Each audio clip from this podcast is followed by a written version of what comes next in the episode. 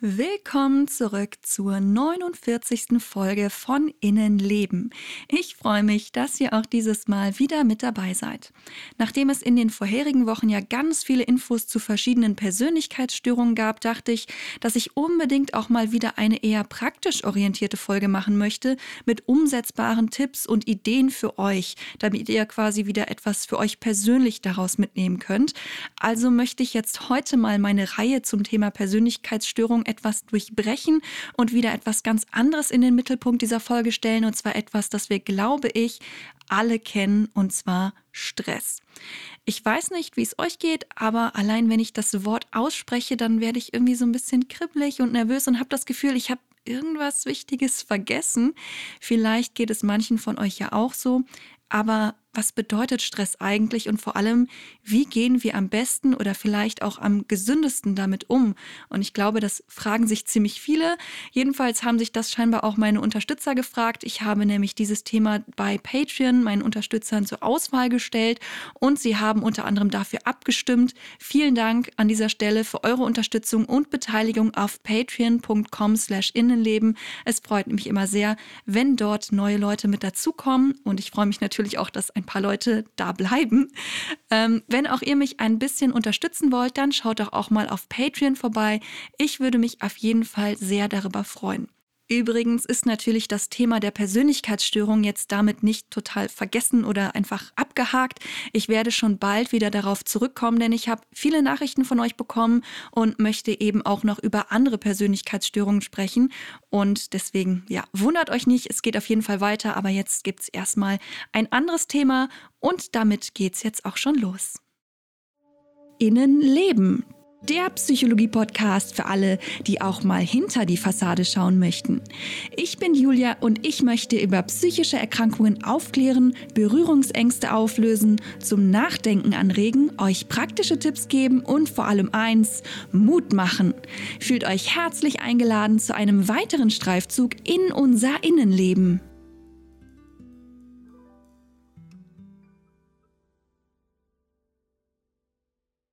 Obwohl wir, denke ich mal, alle Stress kennen und wissen eigentlich, was das ist, ist es gar nicht so einfach zu erklären, was Stress eigentlich genau ist. Aus evolutionärer Sicht ist Stress einfach Teil eines biologischen Mechanismus, der uns das Überleben sichern soll, also etwas ganz Wichtiges. Wenn wir glauben, dass Gefahr droht, dann reagiert unser Körper blitzschnell und zwar je nachdem, um welche Gefahr es sich handelt und wozu wir eher tendieren. Entweder wir flüchten, machen uns kampfbereit oder kommen in eine ja, Schreckstarre. Vor allem fürs Flüchten oder Kämpfen brauchen wir natürlich möglichst schnell ganz viel Energie, damit wir uns schnell bewegen können und kämpfen oder flüchten können eben. Und diese Energie liefert uns quasi der Stress, denn der bereitet unseren Körper blitzschnell darauf vor, all unsere Kräfte zu nutzen und ganz aktiv zu sein. Man könnte also sagen, Stress ist ein Notfallprogramm unseres Körpers und zwar, und jetzt kommt etwas sehr Wichtiges, ein Kurzzeitnotfallprogramm. Unser Körper soll ganz schnell in der Gefahrensituation all seine Kräfte bereitstellen, aber nicht über einen langen Zeitraum hinweg. Denn irgendwann ist die Flucht ja vorbei oder der Kampf. Und das ist im Grunde auch schon das Problem mit unserem heutigen Stress. Für den Steinzeitmenschen oder wie auch immer man das nennen möchte, machte diese starke, aber kurze Aktivierung Sinn. Aber in unserem heutigen modernen Leben ist sie eben nicht mehr so sinnvoll, vor allem dann nicht, wenn gleich ja mehrmals am Tag immer wieder Stress ausgelöst, aber gar nicht ausagiert wird körperlich. Aber kommen wir nochmal zurück zum Begriff Stress. Heutzutage meinen wir umgangssprachlich mit Stress meistens die Stressreaktion, vor allem die spürbaren körperlichen Reaktionen wie vielleicht Herzrasen, Schwitzen oder was auch immer.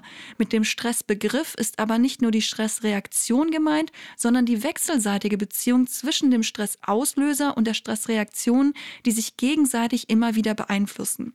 Ihr seht also, das Thema ist ziemlich komplex, denn es geht um eine ganze wechselseitige eindeutige Verbindung zwischen einer Situation oder auch mehreren Situationen und einer fühlenden, komplexen Person. Und weil das Ganze so individuell ist, können wir auch nicht sagen, dass diese oder jene Situation immer ein Stressauslöser ist, denn genau das ist eben bei jedem Menschen und auch je nach Zustand und Situation sehr, sehr unterschiedlich.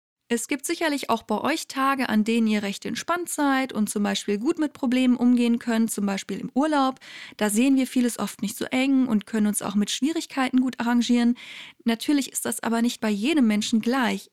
Manche Menschen sind sogar vielleicht gerade im Urlaub sehr gestresst, weil sie das Gefühl haben, die Urlaubszeit gut nutzen zu müssen und dass da dann eben nichts schiefgehen darf. Und gerade bei diesem Beispiel sehen wir, wie wichtig die eigene Bewertung der Situation ist. Während der eine Mensch vielleicht sagen würde, ach, im Urlaub muss ich nicht pünktlich sein und kann viel flexibler handeln, sagt ein anderer vielleicht, jetzt habe ich endlich Urlaub und jetzt geht mein Tagesplan nicht auf, das ist eine riesige Katastrophe. Hinzu kommt natürlich noch, dass diese Bewertungen blitzschnell und meistens eher unbewusst passieren, noch bevor wir wirklich darüber nachgedacht haben, wie schlimm es wirklich ist, dass der Massagetermin oder so abgesagt wurde, haben wir uns schon eine Meinung gebildet und ein ganz bestimmtes Gefühl zu der Situation, in der wir eben gerade stecken. Was der eine Mensch vielleicht als Herausforderung oder sogar willkommene Veränderung sieht, ist für einen anderen Menschen vielleicht schon eine Überforderung. Aber was können wir denn jetzt tun, damit wir uns nicht ganz so schnell überfordert fühlen. Denn das Problem mit der Überforderung ist ja, dass sie uns erst recht blockiert, logisch zu denken und Probleme strategisch und mit Zuversicht zu lösen. Und das ist ja eigentlich das, was wir wollen.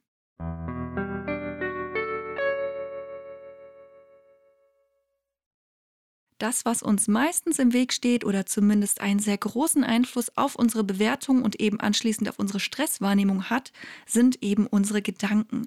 Es gibt tatsächlich Denkmuster, die besonders stark in der Lage sind, unseren Stress zu verstärken und vielleicht hast sogar du dir ein paar davon angewöhnt. Ein besonders häufiges Denkmuster ist das Hadern mit der Realität oder man könnte auch sagen die starke Ablehnung der Realität. Wir wollen nicht, dass etwas so ist, wie es ist, fragen uns vielleicht, warum uns immer Missgeschicke passieren und steigern uns regelrecht in solche Gedanken hinein.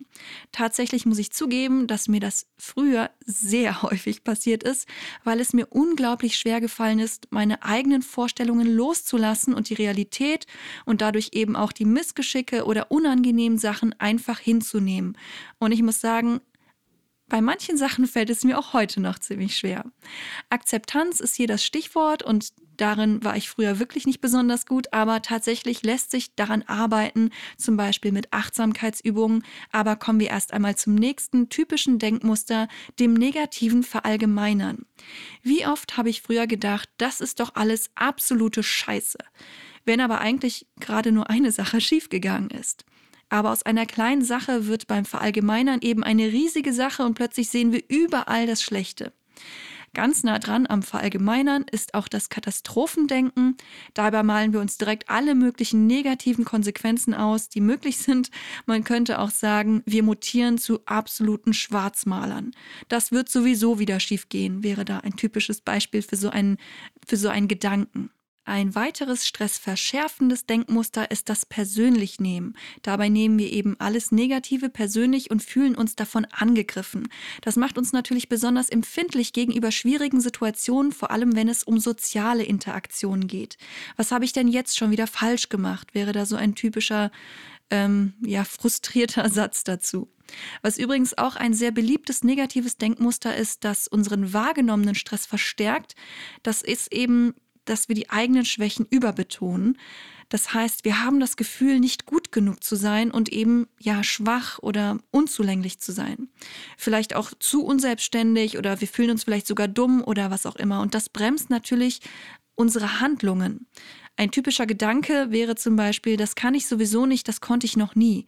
Und wenn man das von sich denkt, dann versucht man etwas erst gar nicht. Also wenn ich davon überzeugt bin, etwas nicht zu können, warum soll ich es dann versuchen? Wieso sollte ich versuchen, ein zwischenmenschliches Problem zum Beispiel zu lösen, wenn ich das Gefühl habe, kritische Themen nicht ansprechen zu können? Das habe ich nie gelernt, das funktioniert nicht, ich habe das sowieso schon versucht. Ähm, wir reflektieren da nicht sachlich oder inhaltlich, sondern eben auf der Gefühlsebene. Und denke, es ist schon ganz deutlich geworden, was ich mit diesen negativen Denkmustern meine. Sie blockieren uns in der Flexibilität unserer Gedanken und auch Handlungen und machen uns dadurch die jeweilige Situation noch schwerer, als sie vielleicht sowieso schon ist. Übrigens gibt es auch ein paar stressverschärfende Annahmen oder Haltungen, die uns zusätzlich das Leben schwer machen können. Zum Beispiel die Annahme, perfekt, stark oder besonders beliebt sein zu müssen oder die Annahme, dass wir immer alles kontrollieren und im Griff haben müssen oder eben, dass wir sowieso hilflos sind und nichts ändern können. All das macht uns noch unflexibler und trägt nicht gerade zur Lösung eines Problems bei. Und das ist es ja meistens, was uns Stress macht. Situationen, in denen es ein Problem gibt und die für uns unlösbar scheinen oder uns einfach überfordern.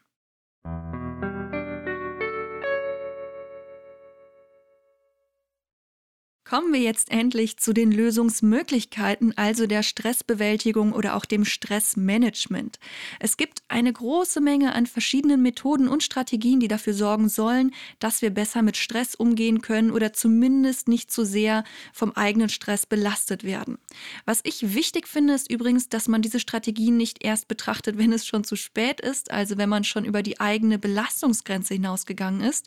Wir sollten nicht erst die Notbremse ziehen und nach Lösungen suchen, wenn unsere körperlichen und psychischen Widerstands- und Heilungskräfte völlig ausgeschöpft sind und wir, ja, bildlich gesprochen, schon auf dem Zahnfleisch gehen. Wir sind nämlich keine Maschinen, bei denen man bloß ein paar Teile auswechseln muss, damit alles wieder läuft. Und selbst wenn es in der Arbeitswelt manchmal so wirkt, wir bestehen aus mehr als nur unserer körperlichen Gesundheit und Leistungsfähigkeit. Und ich finde auch, dass so Sachen wie Stressbewältigung oder Stressmanagement nicht dafür da sein sollten, uns noch mehr auszuschöpfen und noch mehr leistungsbereiter zu sein. Das sollte schon eine ausgewogene Sache sein, dass wir eben besser mit Stress umgehen können. Aber das bedeutet eben nicht, dass wir am Ende die Leistungsmaschinen sind. Wenn es um eine gute Bewältigung von Stress geht, dann kann man die verschiedenen Maßnahmen grob in drei Gruppen einteilen. In instrumentelles Stressmanagement, hierbei geht es darum, die stressauslösenden Dinge zu beeinflussen. Mentales Stressmanagement, hierbei geht es darum, die eigenen stressverschärfenden Gedanken und Annahmen zu verändern, von denen ich eben gesprochen habe. Und das palliativ-regenerative Stressmanagement, hierbei versuchen wir Einfluss auf die Stressreaktion zu nehmen. Ihr seht also, es gibt verschiedene Möglichkeiten, wie man das Thema angeht umgehen kann. Und ich finde es tatsächlich am sinnvollsten, sich davon nicht nur eine herauszusuchen, sondern gleich von mehreren Seiten quasi anzugreifen. Ein, wie ich finde, erster sinnvoller Schritt ist es erst einmal verstehen zu wollen und sich anzuschauen, was Stress eigentlich ist und wie er entsteht. Das haben wir ja quasi eben so ein bisschen im Schnelldurchlauf gemacht. Wenn euch das Thema näher interessiert, gibt es natürlich noch einige Möglichkeiten, sich da intensiver mit zu befassen. Ein nächster wichtiger Schritt ist, sich anzuschauen, was genau einem persönlich Stress bereitet. Also was sind die Auslöser für Stress bei euch persönlich? Das können ganz unterschiedliche Sachen sein. Um herauszufinden, was das bei euch sein könnte, lohnt es sich einmal ganz in Ruhe in sich hineinzuspüren und und sich zu überlegen, in welchen Momenten ihr oft in Stress geratet. Welche Situationen sind das? Bei mir sind das zum Beispiel Zeitdruck, laute Geräusche, Menschenmengen, hohe Erwartungen von anderen Menschen oder auch von mir selbst an mich und an mein Handeln, plötzliche Planänderungen, Ungewissheiten, ja, das sind jetzt schon so die Dinge, die mir spontan einfallen. Wahrscheinlich würden mir aber noch viel mehr Situationen einfallen, wenn ich mich mal eine längere Zeit hinsetzen und darüber nachdenken würde. Wenn Stress für euch ein großes Problem ist, ihr aber gar nicht so richtig sagen könnt, was genau euch stresst, macht es vielleicht Sinn, ein Stresstagebuch zu führen und darin zu notieren, wann ihr Stress empfindet und was in dieser Situation oder kurz davor gerade so passiert ist. Ich muss sagen, dass Stress für mich früher total automatisiert ablief und ich das Ganze gar nicht so richtig gemerkt habe. Inzwischen bin ich aber viel reflektierter, halte öfter mal inne, um in mich hineinzuspüren und herauszufinden, was da gerade eigentlich so los ist. Und zwar nicht nur, wenn ich irgendein konkretes Problem lösen möchte, sondern auch einfach mal so aus Neugier auf mich selbst, denn es ist nicht nur total hilfreich für eigentlich alle Lebensbereiche, sich selbst besser kennenzulernen, sondern es ist noch dazu auch wahnsinnig interessant und es hilft auch, wenn man damit zu einem kindlichen Forschergeist an die Sache herangeht, ohne viel zu bewerten.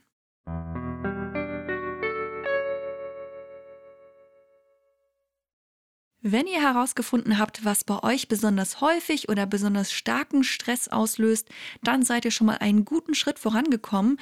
Nun könnt ihr euch diese Situation genauer anschauen und überlegen, was ihr davon beeinflussen könnt und verändern könnt und was eben nicht. Wenn ihr merkt, dass es vor allem um Situationen geht, in denen ihr in Zeitdruck kommt, da macht es Sinn, sich das Thema Zeitmanagement mal genauer anzuschauen.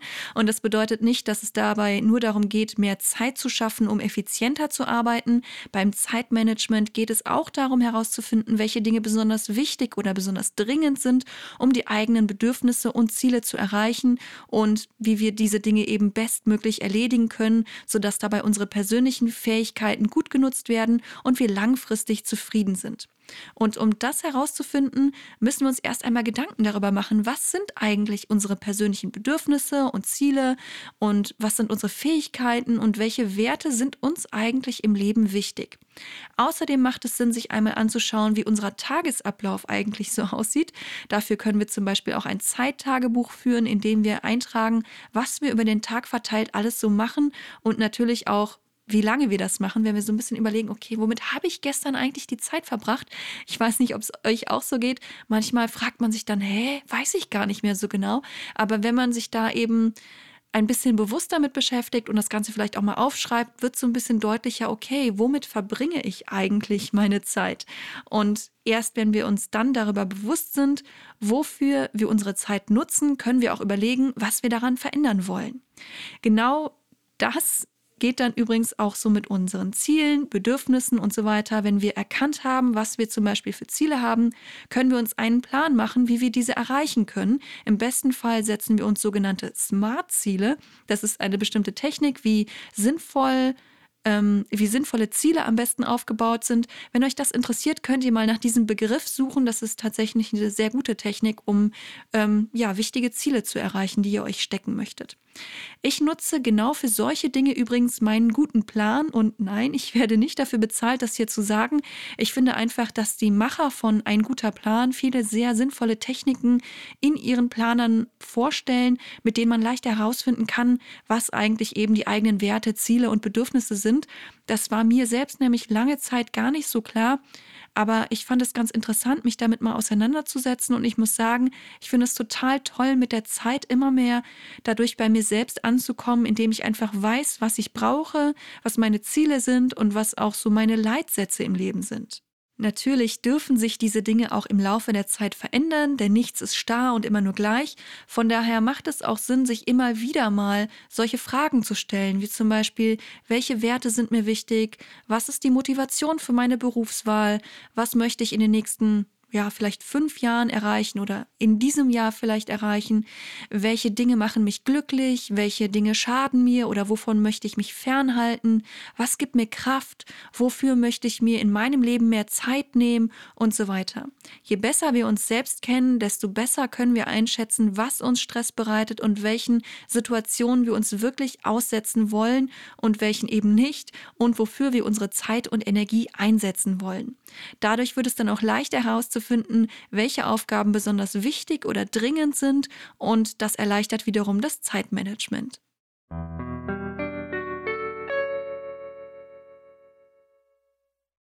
Das Thema Zeitmanagement wäre jetzt ja schon wieder ein komplett neues Thema, aber das kann eben helfen, wenn man merkt, dass man seine eigene Zeit eben nicht so einsetzt, wie man es eigentlich möchte.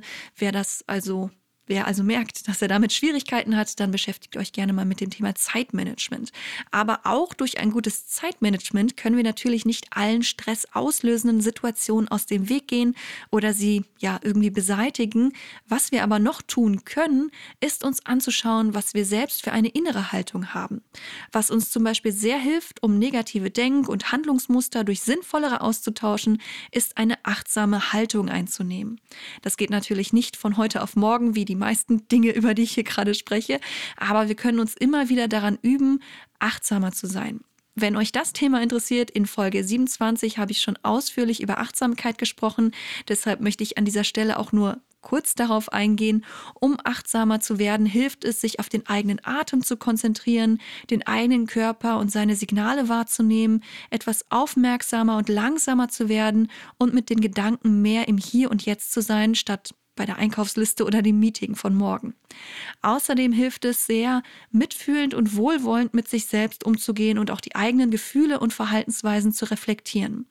Das ist jetzt einfach so dahergesagt, aber mir ist natürlich bewusst, dass das ein Prozess ist, der auch lange dauern kann und der auch irgendwie nie so richtig abgeschlossen ist. Es ist mehr wie so eine ja, Reise zu sich selbst und bei jeder Reise gibt es auch mal schöne oder anstrengende Momente, aber irgendwie kommt man eben immer weiter, auch wenn das manchmal in Kurven und Kreisen ist. Das Tolle an der Achtsamkeit ist übrigens, dass wir dadurch nicht nur wachsamer mit uns selbst und unserer Umgebung sind, sondern meistens auch wohlwollender werden und wir uns im besten Fall mit der Zeit gleich zwei wichtige Faktoren beeinflussen, die uns beim Thema Stress helfen. Wir verändern nämlich nicht nur die eigenen stressverschärfenden Gedanken und Annahmen, sondern nehmen auch Einfluss auf unsere körperliche Stressreaktion. Gerade den körperlich empfundenen Stress kann man übrigens natürlich auch durch Entspannungstechniken reduzieren und sich darin immer häufiger üben, eben auch zu entspannen und sich zu erholen. Und natürlich hat auch in diesem Bereich jeder Mensch so seine eigenen Vorlieben, was Entspannung angeht. Es muss nicht gleich eine Meditation sein. Manchmal hilft schon ein Fußbad, um vom Stress runterzukommen oder nicht mehr so anfällig für Stress zu sein. Und es ist eben wichtig, sich auch immer wieder Erholungspausen zu nehmen, um, wie man so schön sagt, den Akku wieder aufzuladen. Das wird tatsächlich oft unterschätzt, aber wir können eben nicht von unserem Körper verlangen, dass er permanent unter Stress volle Leistung bringen kann. Wir sind keine Maschinen, denen der Strom nie ausgeht. Wir brauchen Erholung und Entspannung und es ist wichtig herauszufinden, welche Entspannungs- und Erholungsmöglichkeiten uns persönlich gut tun. Wie gesagt, beim einen Menschen ist es vielleicht das tägliche Fußbad am Abend, was ein wohlig entspanntes Gefühl verursacht und so, zu so einem kleinen Zu-Bett-Geh-Ritual dazugehören könnte. Jemand anders geht vielleicht lieber regelmäßig im Wald spazieren oder beschäftigt sich mit seinen Haustieren oder was auch immer. Überlegt euch mal, was euch entspannt und schreibt es auf. Und zwar nicht nur, damit ihr in stressigen Phasen mal kurz nachschauen könnt, ach, was mache ich jetzt, damit ich vom Stress runterkomme, um brav weiter leistungsfähig zu bleiben oder wenigstens ähm, ja, weniger Schmerzen zu haben oder weniger störende Stresssymptome, sondern überlegt auch mal, was ihr euch regelmäßig Gutes tun könnt. Ich persönlich habe zum Beispiel herausgefunden, dass mich eine Fußmassage sehr entspannt, auch wenn niemand da ist, der dazu bereit ist, mir die Füße zu massieren. Dann kann ich das eben auch selber machen. Dann nehme ich mir selber die Fußcreme und massiere mir so ein bisschen die Füße, bevor ich schlafen gehe. Natürlich mache ich das auch nicht immer jeden Abend, aber eine Zeit lang habe ich versucht, mir das anzugewöhnen. Vielleicht sollte ich wieder damit weitermachen. Aber ja, ihr seht, ich bin auch nicht perfekt und es dauert auch, bis man sich neue Angewohnheiten wirklich angewöhnt hat und die so eingespielt sind. Aber es geht auch nicht darum, immer pünktlich jeden Tag etwas für die Entspannung zu tun, zu der gleichen Uhrzeit, denn auch das kann ja wieder Stress auslösen, wenn man zum Beispiel Angst hat, es nicht regelmäßig zu schaffen oder eben, ja, wenn es eben nicht so in den Alltag passt, weil der Alltag eben sehr flexibel sein muss. Also versucht euch immer wieder Pausen einzuplanen, in denen ihr euch etwas Gutes tun und neue Kraft tanken könnt. Macht euch damit aber auch nicht zu viel Stress, sondern schaut einfach, dass ihr euch hier und da immer mal wieder ein bisschen Zeit dafür einplant, um eben wieder zur Ruhe zu kommen und euch zu erholen.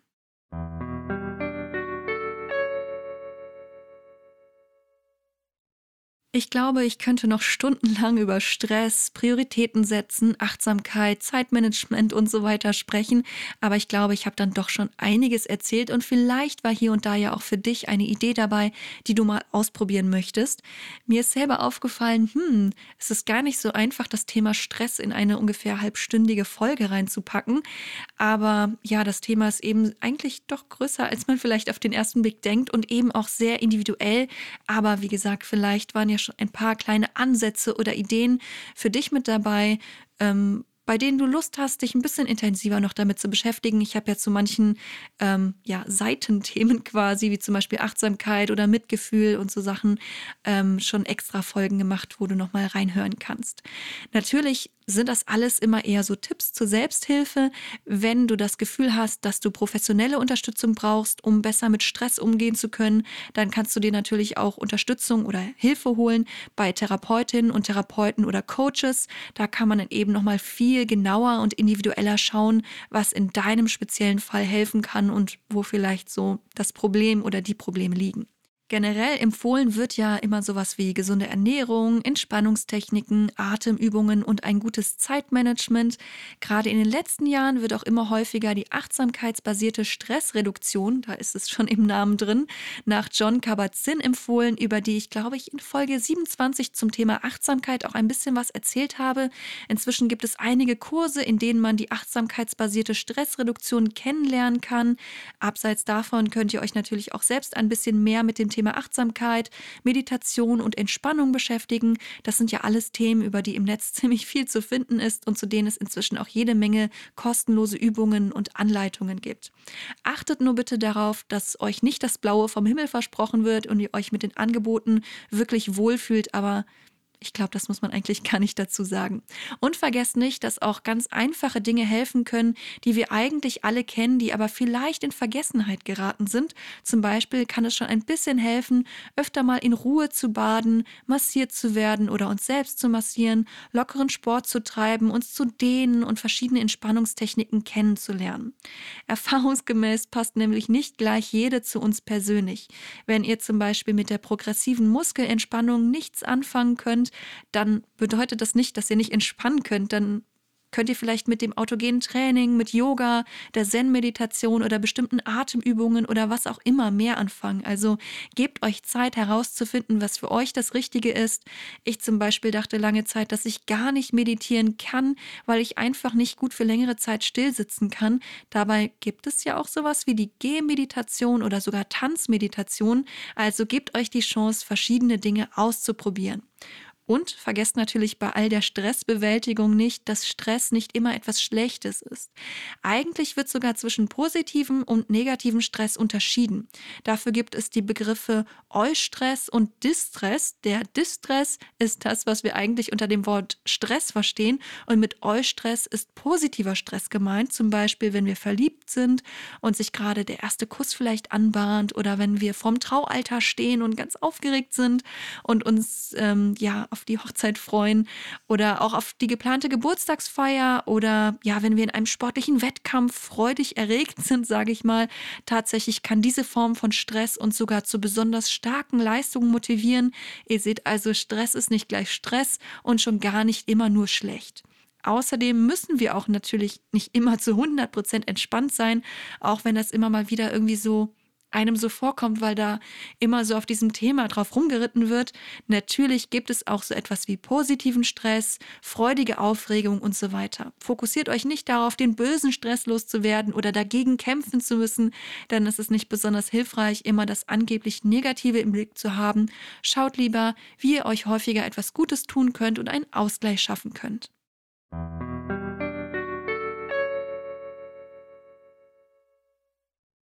So, ich denke, das war es dann auch schon wieder für heute. Ich hoffe, ich konnte heute ein paar praktische Tipps, Anregungen oder zumindest ein paar Ideen vermitteln, wie ihr zukünftig mit eurem ganz persönlichen Stress ein bisschen wohlwollender oder hilfreicher umgehen könnt.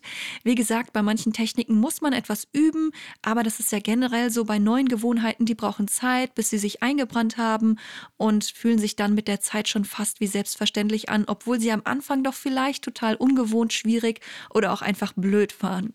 Ich freue mich auf jeden Fall, wenn ihr hier und da mal ein bisschen genauer hinschaut, was euch Stress bereitet und dann mal ausprobiert, wie ihr anders damit umgehen könnt. Denn genau so funktioniert Veränderung und Weiterentwicklung ja, durch neue Impulse probieren wir neue Verhaltensweisen, neue Strategien, neue Techniken aus und das, was uns hilft, behalten wir dann im besten Fall natürlich bei, solange es uns eben nützt. Wenn ihr über meinen Podcast auf dem Laufenden bleiben wollt, findet ihr mich bei Instagram unter innenleben.podcast und falls ihr ein Anliegen habt, könnt ihr mich auch gerne per Mail anschreiben unter innenlebenpodcast.gmx.de. Wenn ihr mich ein bisschen unterstützen wollt, könnt ihr das gerne auf patreon.de slash innenleben tun. Ich freue mich immer sehr, wenn neue Leute mit dazukommen. Ihr findet dort auch ein paar tiefere Einblicke in meinen Podcast, also weitere Audiodateien, Themenumfragen und so weiter. Schaut euch das Ganze gerne einfach mal an. Ich schicke euch ganz liebe Grüße und sage mal wieder bis zum nächsten Mal.